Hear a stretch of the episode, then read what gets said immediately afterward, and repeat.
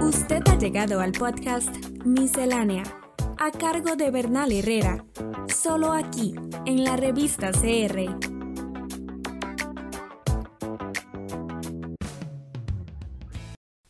La Organización Mundial de la Salud declaró el miércoles que el surgimiento del coronavirus constituye una pandemia, expresando consternación por el creciente número de infecciones por todo el mundo. En marzo del 2020, cuando se detectaban los primeros casos en nuestro país, la OMS declaró como pandemia la diseminación del COVID-19.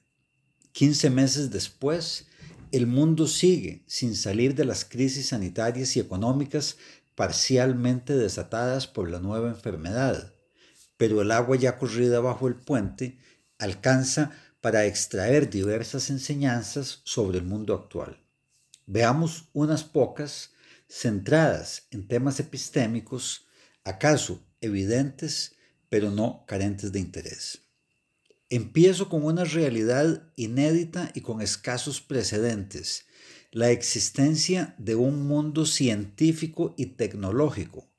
interconectado hasta la casi ausencia de fronteras, cuya asombrosa capacidad de reacción posibilitó que, 12 días después de anunciarse la existencia de un extraño brote de pulmonía en Wuhan, se diera a conocer la secuencia genética del nuevo virus y un año después, tiempo récord, hubiera no una, sino varias vacunas contra el nuevo padecimiento. Un mundo en red cuyos componentes, ubicados en numerosos países, produjeron e intercambiaron e información como si estuvieran bajo el mismo techo. La mayoría de ese mundo trabaja en el científica y económicamente poderoso norte global,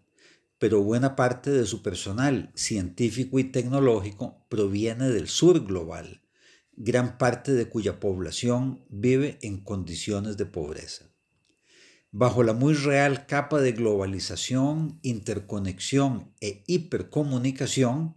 a veces vista como permeando todo el mundo contemporáneo, subsisten realidades separadas por diferencias y distancias tanto o más profundas que las de otras épocas y que, se demuestra una vez más, no se deben a ninguna escasez de talento en el sur global, como insisten las diversas formas de racismo consciente o inconsciente aún vigentes, sino a causas de muy otra índole.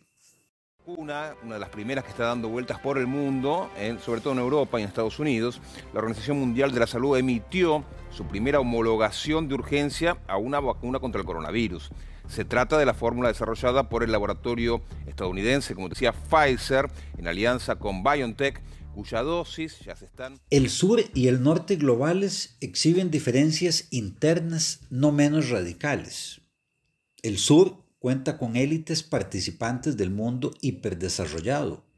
no solo económicas, sino nuevas élites epistémicas participantes del diálogo científico global que posibilitó la rapidísima creación de vacunas contra el COVID-19, no solo en el occidente duro, sino también en países como Rusia y China, o casos de desarrollo tecnológico como el de la India, país del viejo tercer mundo y actual potencia en ámbitos como la producción de vacunas.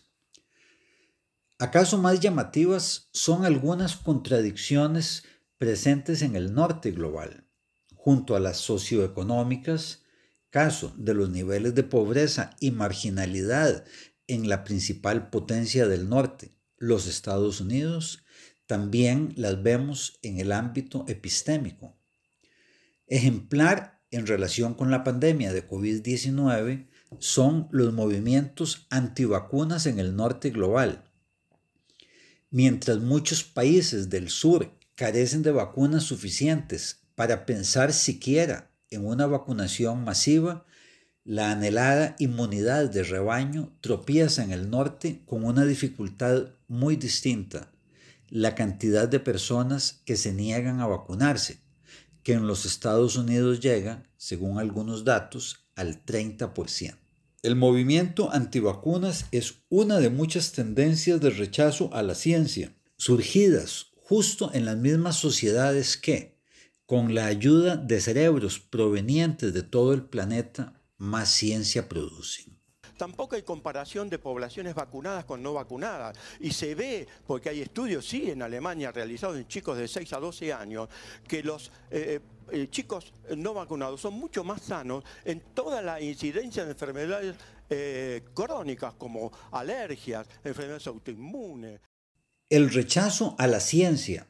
no por peligroso, menos interesante, es muy variado y va de la negación del cambio climático por sectores importantes de la población a los pequeños grupos que defienden la vieja noción de que la Tierra es plana. Se trata, a fin de cuentas, de manifestaciones de un fenómeno más general y generalizado, la tendencia a negar la información fáctica disponible. Numerosas discusiones actuales ya no son, como solían serlo, sobre el sentido o la interpretación de los hechos, sino que, posmodernas, a sabiendas o sin saberlo, parten de la negación de los hechos,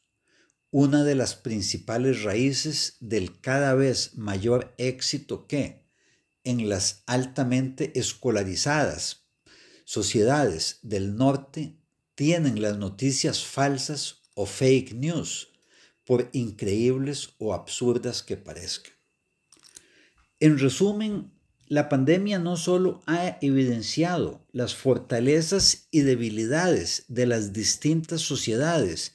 en ámbitos como la salud y la economía, también nos ha recordado que, junto a las apariencias y realidades de un mundo que produce conocimiento de forma cada vez más rápida interconectada y compartida, la especie humana es hoy día, en ámbitos como el epistémico, aún más diversa, contradictoria y estratificada de lo que fue ya durante milenios. Teorías conspirativas se extienden por las redes sociales como la pólvora, haciendo que muchos sospechen de las vacunas y se vuelvan detractores. Estamos en las plataformas de Spotify, Apple Podcast, Google y Anchor como la revista. La revista.